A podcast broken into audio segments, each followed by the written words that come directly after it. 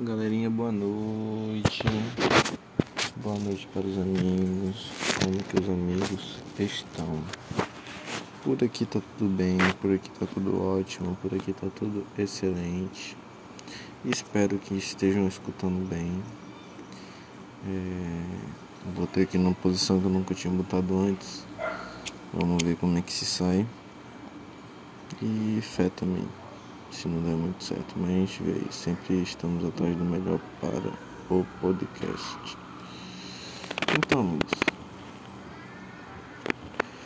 mais uma vez aqui, fumando um com vocês, trocando ideia, perguntando qual é que foi, qual é que é. Hoje, fumando um canquezinho tranquilo, de leve. Colômbia tava meio pretinho, mas não dá em nada. Graças a Deus estamos conseguindo fumar um Colômbia né? E aí, essa galera, vocês geralmente ficam nervosos quando tem algum compromisso que você considera mais sério quando tá chegando perto? Eu faço essa pergunta, mano, porque geralmente as pessoas ficam ansiosas, né, velho? Quando mais perto vai chegando o dia, mais ansiosa fica, pá. E eu acho isso engraçado. Engraçado não, né? É trágico, né? Tem galera que sofre geral, né?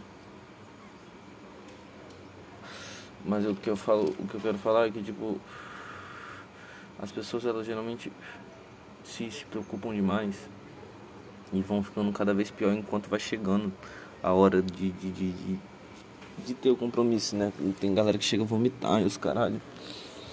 E moleque, a real mesmo é que. Eu sou meio contrário, moleque. Eu acho que eu fico mais nervoso quanto mais longe tá a parada. Vai chegando mais próximo, eu fico mais suave. Sei que porra é essa não. Tipo, não vou mentir, né? Que quando a gente vai dar uma palestra pra muita gente, alguma coisa assim, dá um, um friozinho na barriga, mas é um friozinho gostoso, é só lá na hora e no dia anterior eu não tava com pilhas de papel estudando para fazer aquilo, tá ligado? Eu já tava safe. Agora no começo do compromisso, moleque, pode botar aí, parceiro. Eu fico pensando aqui, matutando. Porra, se eu tenho uma prova que eu quero fazer daqui a um ano, moleque quando dá 12 meses eu tô sofrendo muito, 11 meses sofrendo muito, 10 meses. Aí quando vai chegando no médio prazo, assim, 4, 5 meses eu já vou relaxando. Quando chega no último mês, moleque, eu tô bem suave já. Tem que se ligar. Pra não perder o evento.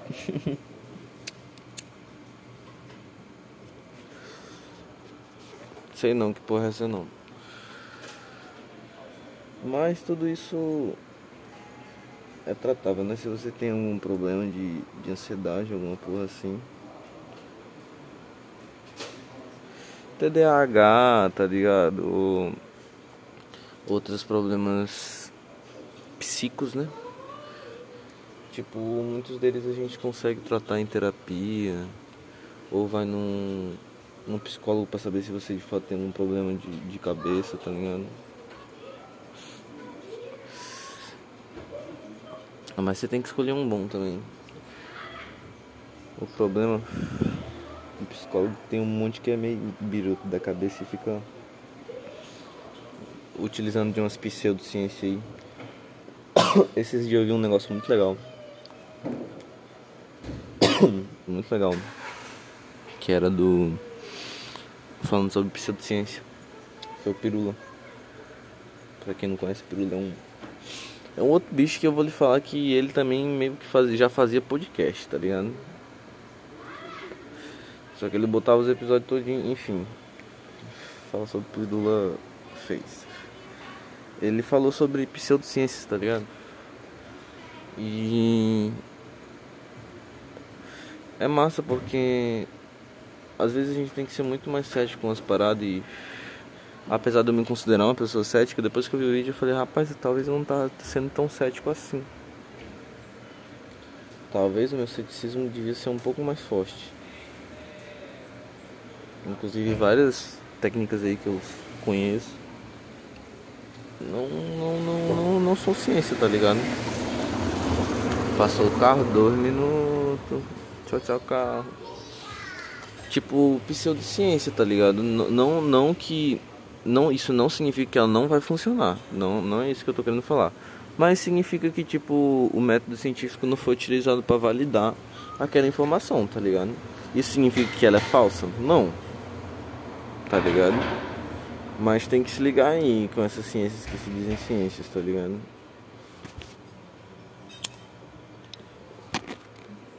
E o método científico não comprova a base e fundamentação delas, não é? Que é chamado de pseudociência. E depois disso, eu tenho certeza que eu vou ter muita mais cautela com um livro de vendas, por exemplo, que a galera ensina determinadas vendas, é, métodos de venda, né, como é que funciona e tal. Tem que ser muito mais cético. Você precisa ver, moleque, como que a gente tem que, tem que ser cético em relação a, a umas paradas que. Política. Política é muito uma pseudociência. Muita pseudociência. Os mano falam bolhofas, papapá, ppp. Sempre que acontece isso, acontece isso, sempre que acontece, moleque, não tem como você falar que sempre que acontece isso, acontece isso. Porque não foi feito um experimento ali com a larga. Enfim, não foi usado o método científico, tá ligado? E aí, no final das contas, as pessoas se polarizam muito por uma parada que nem elas mesmas sabem o porquê, tá ligado? Tipo, faz sentido? Faz sentido.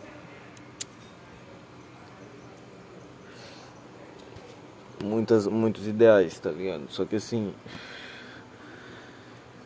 A gente não pode levar tudo como uma bipolaridade. Tipo, o extremo disso é o extremo errado do outro, tá ligado? Sempre vai existir pontos positivos e negativos.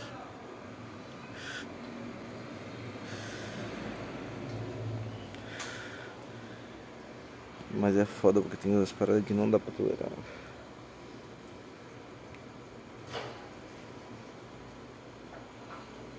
Mas é isso aí. Brasil é um país para todos. Para todos. 20, 20 25, né? 26 estados brasileiros, mais o Distrito Federal.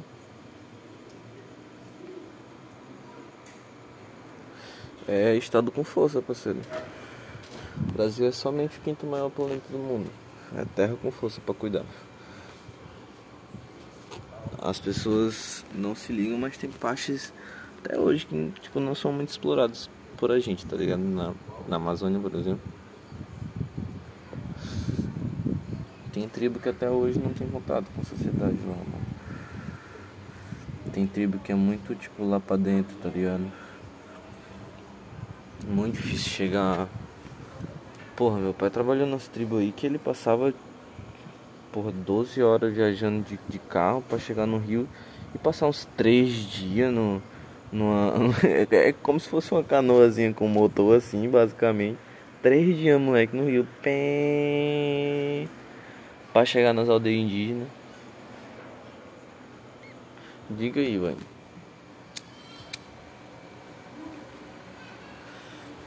Eu tenho muita, muita curiosidade de fazer um passeio desse. Eu acho muito foda. Mas ele não ia passeio, tá ligado? Ele ia pra ser enfermeiro da galera lá. Aceitou esse trampo aí.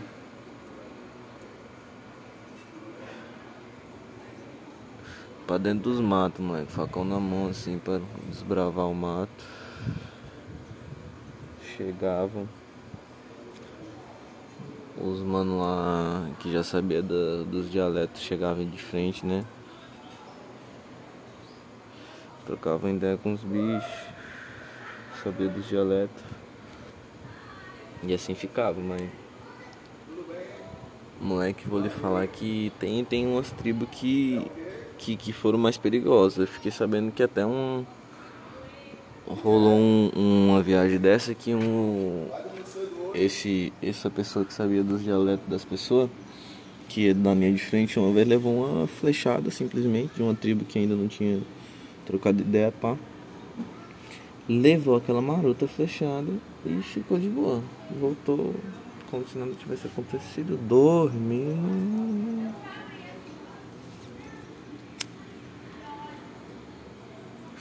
Oh, vou te falar, boy. A gente não conhece nada, moleque, da floresta. Moleque, a floresta é muito grande. Floresta amazônica é uma parada surreal, velho. É um. Pra você que nunca viu, velho, sei lá, é muito foda. Você vê um horizonte de verde de uma plantação pesada, tá ligado?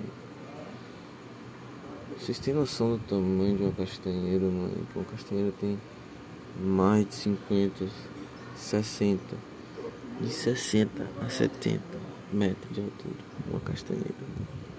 Você sabe o que é 50 a 60 metros de altura? Você não sabe. Não, você, não sabe. Você só sabe se você viu uma. Se você não viu uma, você sabe. Mas se você não viu, você não sabe. Moleque, é árvore, viu? É árvore. Parece brincadeira.